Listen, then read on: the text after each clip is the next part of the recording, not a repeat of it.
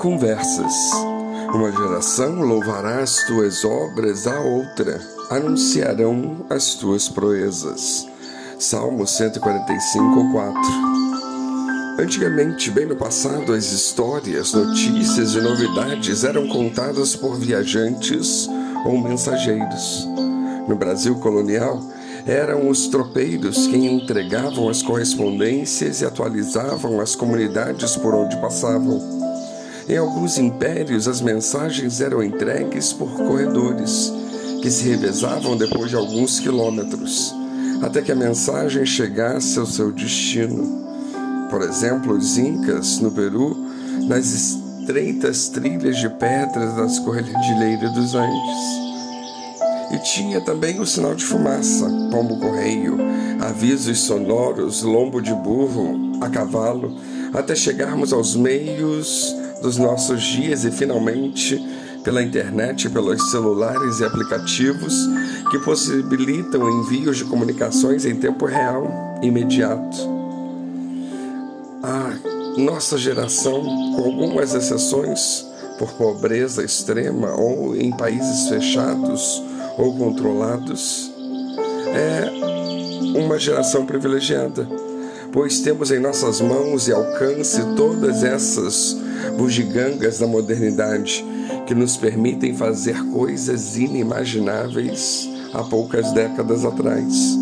Aquele desenho animado, os Jetsons, que tanto nos divertia no passado com situações impossíveis para nós naquele tempo, hoje já é realidade em muitas de suas invencionices.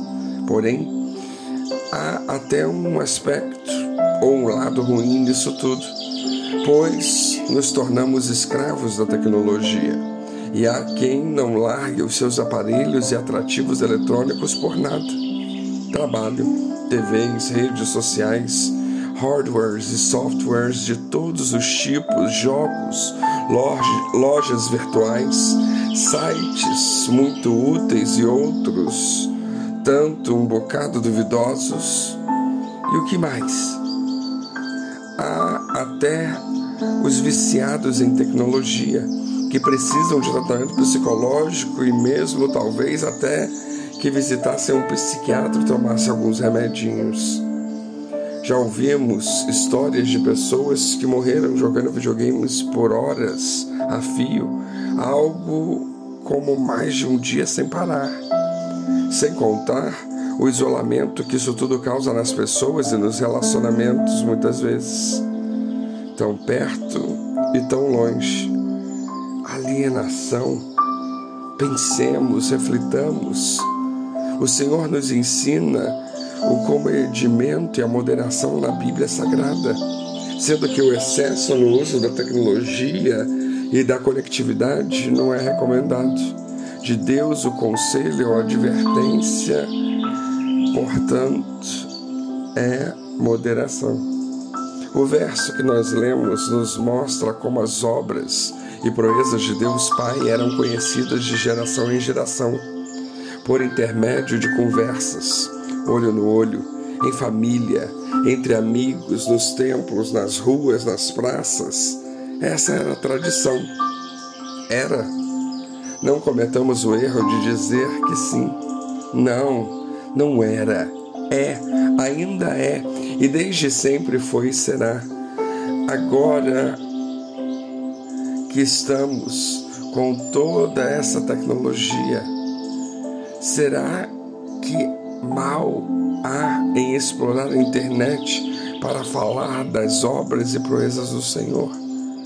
Mas é importante não perdermos de vista a importância das conversas, do olho no olho, entre irmãos, voltadas a pessoas que não conhecemos, para espalharmos, divulgarmos os feitos de Deus.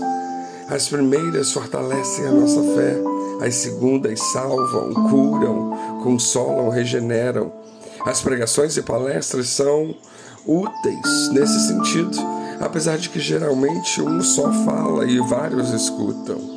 Sem deixarmos a leitura bíblica de lado, A nossa geração deve isso a Deus, a sua própria geração e a geração seguinte. O ato de louvar e anunciar as obras e proezas do Senhor, Deus Todo-Poderoso e Altíssimo, o nosso Pai. Quanto amor isso envolve, quanta gratidão a Deus há nisso.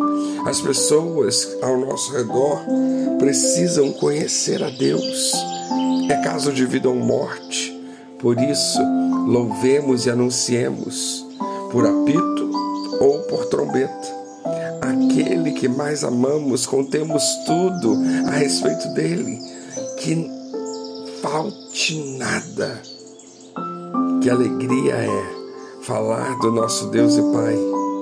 Puro contentamento, pura empolgação e prazer em amor em Jesus.